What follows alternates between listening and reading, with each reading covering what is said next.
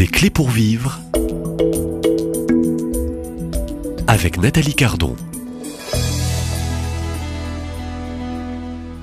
Pauline Jaricot, une âme de feu, de passion, de créativité débordante qui accompagne euh, ce grand désir qui brûle en son cœur, répandre l'évangile dans le monde entier en soutenant l'émission. Euh, c'est Pauline Jaricot au programme dans cette série des clés pour vivre. Euh, elle fut béatifiée le 22 mai 2022 à Lyon. Je reçois toute cette semaine Catherine Masson, auteure de ce livre paru il y a quelques mois, Pauline Jaricot, laïque et sainte aux éditions du Cerf. Catherine Masson, bonjour. Bonjour. Euh, Pauline Jaricot, une sainte pour aujourd'hui, euh, une conférence aussi pendant euh, ce pèlerinage du rosaire, puisque nous enregistrons ici, dans ce sanctuaire de Lourdes. si on allait un petit peu plus loin pour découvrir qui était cette jeune femme dans son enfance et en particulier cette période aussi de, de l'adolescence incontournable dans son, dans son parcours. Racontez-nous, revenez sur ces épisodes de sa vie. Alors Pauline est née en 1799, donc ça nous renvoie à la fin du XVIIIe siècle. Ça nous renvoie aussi sous la Révolution française. Donc elle est née dans une période très perturbée et sa famille a été, comme tous les Lyonnais, très perturbée par la Révolution, euh, qui a été une période de persécution et singulièrement à l'endroit des, des, catholiques. Alors perturbée en ce qui concerne sa famille, mais relativement sauvegardée parce qu'ils avaient quitté Lyon à ce moment-là. Puis ils reviennent à Lyon et Pauline née à Lyon en 1799 et elle est éduquée euh, dans ce contexte où, après la Révolution, il faut réparer, restaurer, en quelques deux mots qui sont mhm. importants pour comprendre Pauline. Mais donc, elle naît la septième d'une famille de sept enfants, deux, de malades handicapés qui meurent dont on, assez vite, et euh, donc cinq euh, autres, cinq enfants. Elle a quatre frères et sœurs avec lesquels elle va beaucoup aussi partager, et des parents qui sont euh, ce qu'on appelle des soyeux. Hein.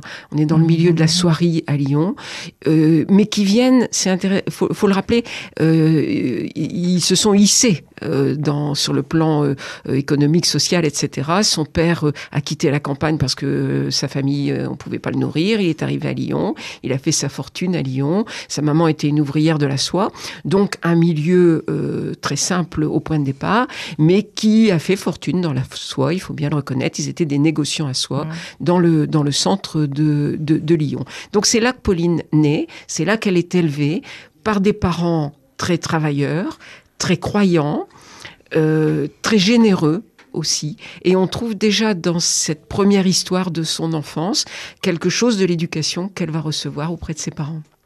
Alors Pauline Jaricot va grandir, elle va devenir aussi une belle adolescente, une belle jeune fille. Une très belle jeune fille, tout habillée en soie, dont tout le monde était fier, très jolie, avec une très belle voix, il paraît qu'elle chantait très bien, hein, et euh, donc admirait Mademoiselle Jaricot, euh, la petite jeune de la famille. Voilà, donc euh, tout cela.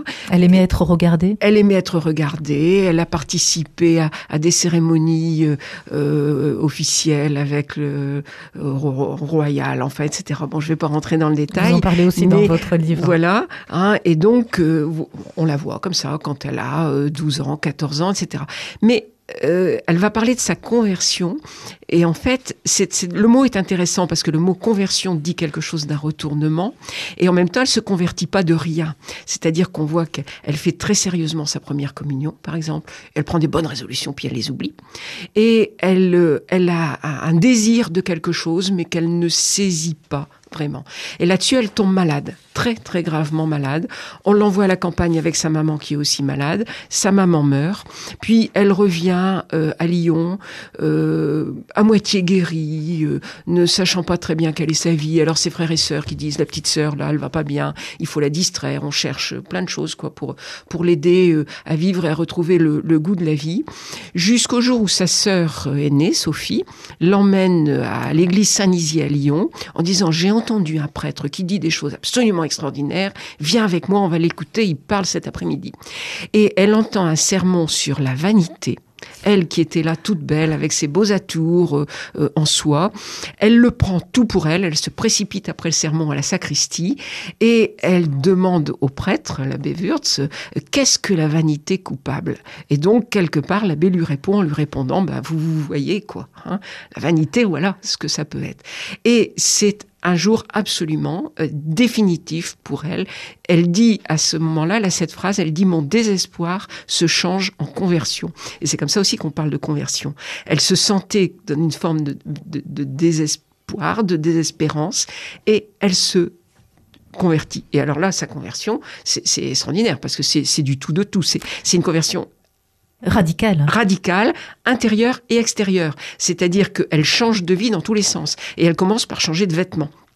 Et elle va donc abandonner tous ses vêtements en soie, ses belles coiffures euh, et tout ça, pour adopter les, le vêtement des ouvrières de la soierie de son quartier à Lyon, hein, qui est au pied de la Croix-Rousse, donc là où il y a tous les ateliers de, de, soie et le commerce de la soie. Et donc elle adopte cette tenue, le petit bonnet, les grosses chaussures. Sa sœur se moque un petit peu d'elle, tout le monde on se moque. Hein. On dit elle est devenue complètement folle, la Jaricot, là.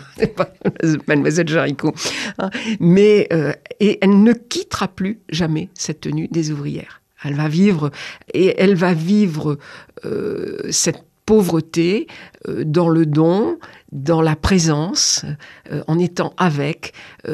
donc on a là une conversion qui se traduit par effectivement un changement de vêtements, mais qui signifie aussi un changement du cœur. C'est un changement de vie, hein, vie extérieure, vie mm. intérieure, jusqu'à mm. ses vêtements. Mm. changement radical, elle ne reviendra jamais en arrière, jamais. Jaricot. Jamais. Alors on ne sait alors on est en 1916, c'est une adolescente. 1816. Euh, oui, euh, permettez-moi, oui, on change de siècle. on change de siècle. Oui, avec Pauline Jaricot, on change de siècle. On est en 1816, donc jeune adolescente de, 17 ans tout juste. Et puis un événement aussi euh, va dans cette même année, c'est ce, mystère aussi de l'incarnation, ce jour de Noël 1816. Alors, le jour de Noël 1816, toute seule, à Fourvière, enfin toute seule, elle était en présence de sa famille, mais dans son cœur et devant personne, elle fait un vœu de chasteté. Et c'est vrai qu'à 14 ans, il y avait eu des fiançailles, euh, enfin pas officielles, mais un jeune homme était pressenti. Bon, on sait pas très bien qui c'est, on a quelques doutes, mais on n'est pas sûr. Et euh, on prévoyait, euh, bon, puis là-dessus, il y a eu la maladie, la mort de sa mère, enfin, etc. Donc les choses n'ont pas été finalisées. Et elle-même, elle sent bien que c'est pas sa vie. Et en même temps, elle sera plusieurs fois, elle se posera la question de la vie religieuse. Elle va, elle va aller passer quelques jour dans, un monastère, euh, son directeur spirituel va l'y pousser, etc. Et elle, elle sent que c'est pas sa vie, que c'est pas son chemin. Et en même temps, elle veut se donner entièrement. Et donc, dès l'âge de 17 ans, elle fait un vœu de chasteté au fond de son cœur qu'elle va respecter toute sa vie. Elle aura un moment qu'elle va euh, renouveler. Euh, un moment va renouveler. Elle un moment, elle aura quelques doutes parce que je pense qu'elle retrouve à ce moment-là. On n'est pas très sûr historiquement, mais le, le, jeune homme, un jeune homme qui lui, avec lequel elle a beaucoup d'affinités et, et, spirituel aussi. D'ailleurs, il sera, si c'est celui auquel je, on pense, il, va devenir prêtre lui-même. Hein. Mais euh, là-dessus, elle se dit bon, il faut que je refasse mon vœu de, de, de, de chasteté, de virginité, et elle s'y tiendra toute sa vie. Et en même temps, elle n'entrera jamais ni dans un couvent ni dans un monastère. Euh, elle, dira d'elle-même euh, qu'elle était cloîtrée dans le monde et elle vivra toute sa vie très très active et en même temps dans la prière, ce qu'on appelle une contemplative dans Alors je reviens un peu, euh, Pauline est, âgée de 17 ans. un événement aussi, c'est une chute alors qu'elle a tout juste 15 ans, une chute d'un petit tabouret et, qui va laisser, je dirais, des séquelles à vie. On revient, on, revient, on revient un, petit peu, en arrière. C'est hein. la maladie que j'ai évoquée tout à l'heure sans, sans la détailler. Effectivement, elle fait. On, alors, on ne sait pas. Euh, les, les, médecins sembleraient dire, par rapport aux descriptions, que c'était la, la, ce qu'on appelait la danse de Saint-Guy. C'est-à-dire qu'en fait, c'est une, enfin, une maladie infectieuse hein, liée à une infection qui, qui, bon, et elle aura toujours une forme de rhumatisme articulaire, des problèmes cardiaques, etc. Et pendant sa maladie, elle est prise par des crises nerveuses terribles. Elle peut pas se contrôler. Et c'est terrible pour elle de, vivre ça. Et donc c'est un moment aussi quelque part de maturité pendant lequel je le disais tout à l'heure, elle a perdu sa maman. Et donc c'est en sortant de ça qu'elle bah, elle cherche sa vie quoi. Et, et, et en même temps, euh, elle reste, elle reste souffrante, elle reste fragile, et elle sera malade toute sa vie. Je pense qu'il faut, il faut pas l'oublier parce que ça fait partie des croix qu'elle va porter. Elle grandit en maturité à cette période. Je pense. Maladie, mm. deuil d'une maman, oui, et puis un changement, un appel radical. deux ans plus tard, un appel qui la préparait.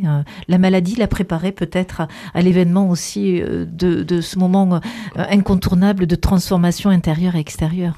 Peut-être, c'est toujours difficile de dire ce que, quand on est ici à Lourdes, ce que la maladie crée. Hein, mais voilà. Mm.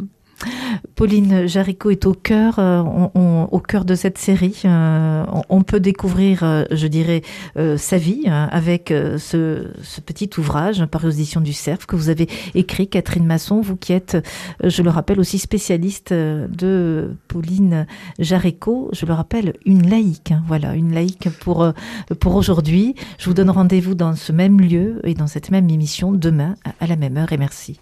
À demain.